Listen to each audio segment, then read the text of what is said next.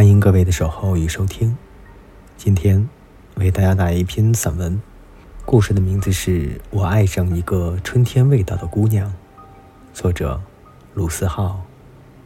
当你特别想念一个人的时候，你就是能闻到专属于他的味道。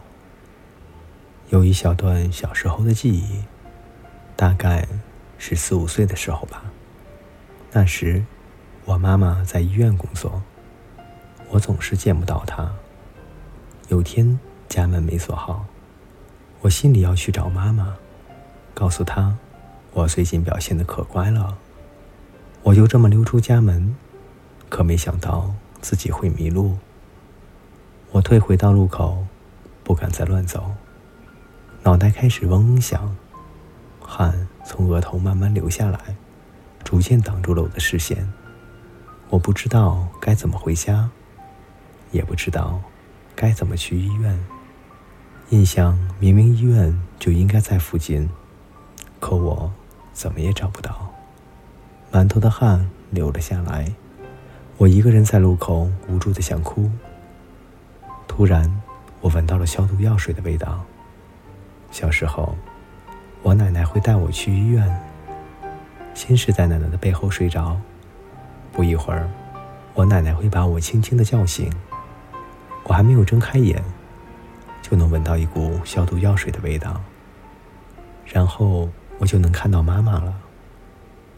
我顺着消毒药水的味道一直走，终于听到了一个熟悉阿姨的声音。阿姨问我：“你怎么来医院了？”我说：“我要找妈妈。”长大以后，妈妈跟我说起这件事，她说她还是不相信我是一个人走到医院的。我挠挠头，说：“其实自己也记不太清了。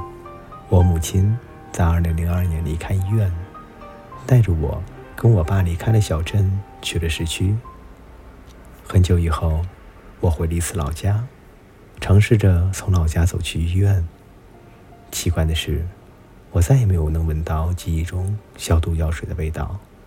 那么是我记错了吗？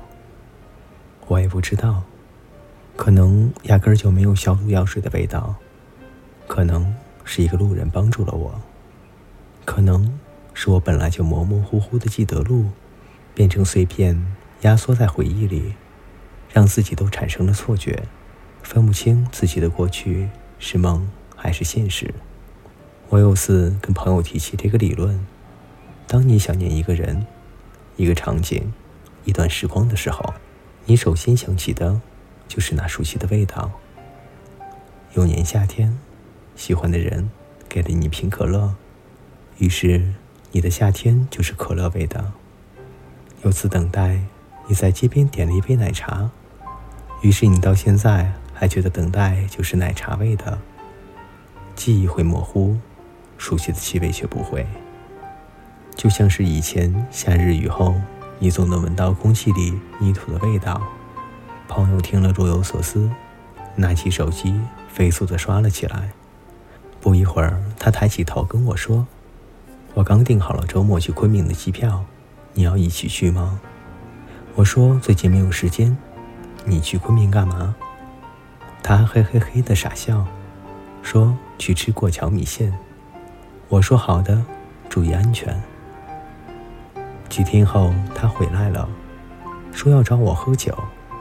喝了一杯又一杯，我突然想唱歌，刚开口一句：“你是我的小鸭小苹果。”他突然打断了我。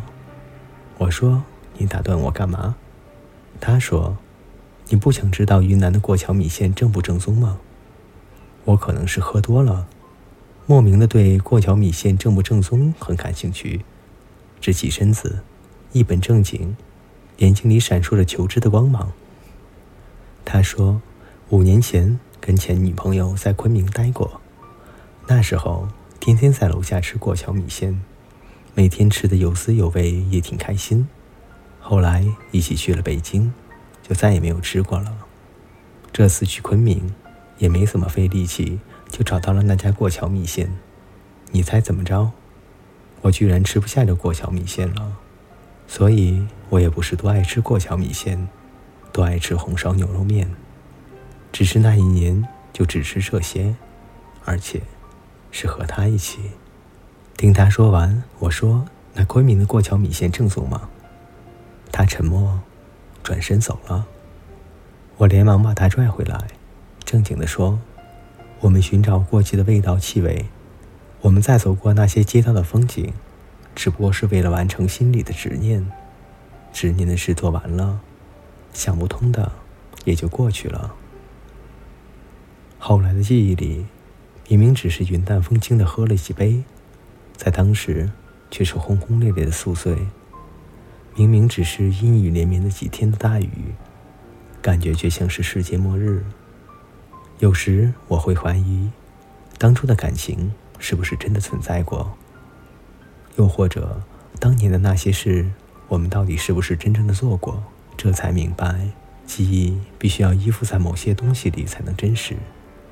可能一首歌让你想起谁，可能一条街让你想起谁，可能是那些味道让你想起曾经的朋友。有一年。我频繁熬夜，三天两头的吃泡面。那年，我和我的室友都二十出头，学电影里的画面，喝最便宜的啤酒，聊最不着边际的梦想。那时我们打打闹闹，也曾经在船上听着 Yellow 等日出，也曾在山顶边喊边等太阳的升起。那时我们吃起泡面来，呲溜呲溜的响，完了把汤喝得一干二净。摸摸自己的肚子，再瘫在椅子上，仿佛吃着世界上最美味的食物一样满足。现在我偶尔还吃泡面，可总觉得没那么好吃了。就像是那时我们多爱一个姑娘啊！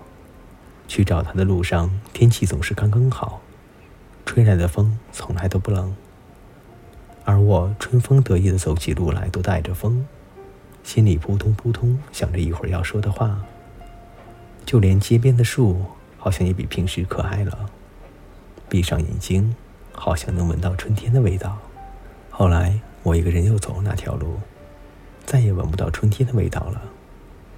我想，那春天的味道，就是你吧。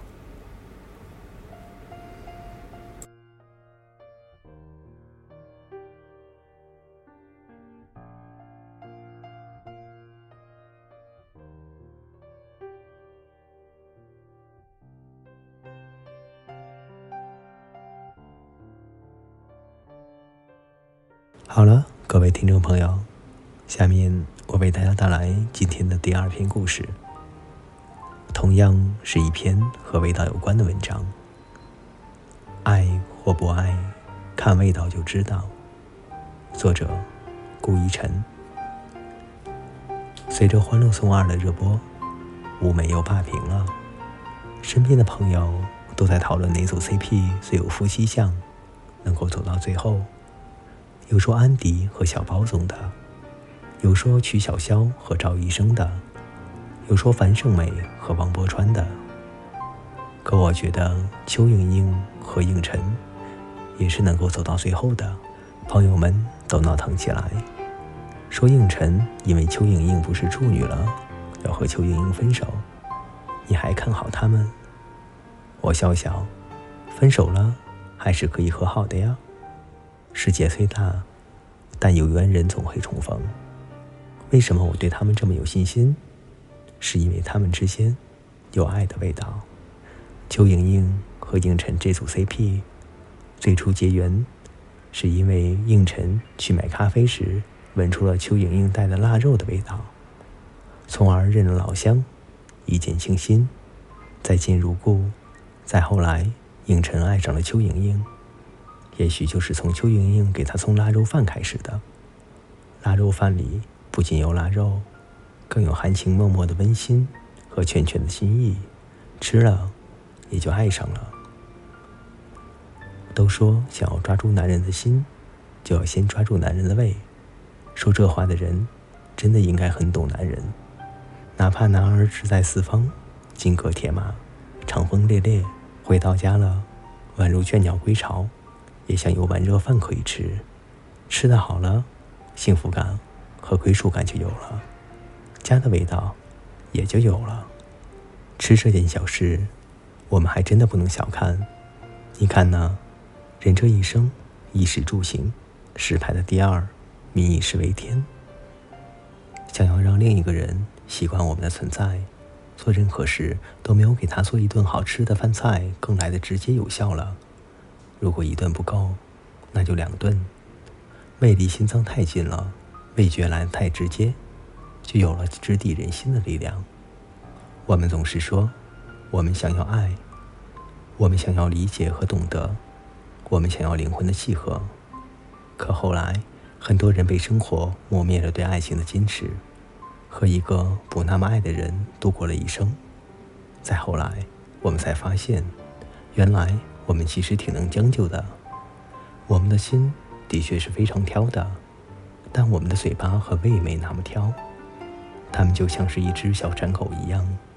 给点好吃的，就跟着别人走了。要不然的话，会做饭这项技能，又怎么会在撩妹的神器里名列前茅呢？寻常生活的烟火气最滋养人，一粥一饭才是日子的底色。味道对了，人也就对了。说到味道，不仅是味觉上的味道，还有人的特质所传递出来的味道。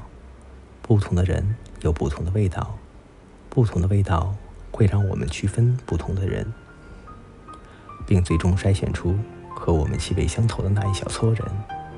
两个人相处久了，灵魂的味道相互浸染，融合在一起。你中有我，我中有你，于是就有了共同的味道，展示于外，就成了所谓的夫妻相。单位有一对老夫妻。都五十好几的人了，退休在即，二十几年的婚姻，恩爱却一如往昔。两个人常常在晚饭后去遛狗，夕阳的余晖照过来，给他俩镀上了一层柔和的金边。两个人神态安详，脸上泛着淡淡的笑容，看向对方的眼神里荡漾着温柔的爱意。每每看到这幅图景，我们都既是羡慕，又是感叹。他们两个人之间实在太默契了，也太恩爱了。爱到了一举一动都有爱的味道才散发，才流转。这种味道说起来很玄，但你看过就知道，它真的存在。用眼看不行，就用心去感受。一对因为彼此相爱而结合的夫妻，和一对因为要结婚找个人而将就结婚的夫妻站在一起，看气场，闻味道，都是不同的。没有爱的夫妻，两个人站在一起，彼此的味道是不会融合的，只会相冲的。味道不会说谎，味道也无法伪装。闻香识女人，闻味道可以识别爱情。爱就是爱，不爱就是不爱。他身上没有你喜欢的味道，那么就说明它不是医治你的那味良药。余生太短，我们一定要和那个和我们气味相投。味道相合的人在一起。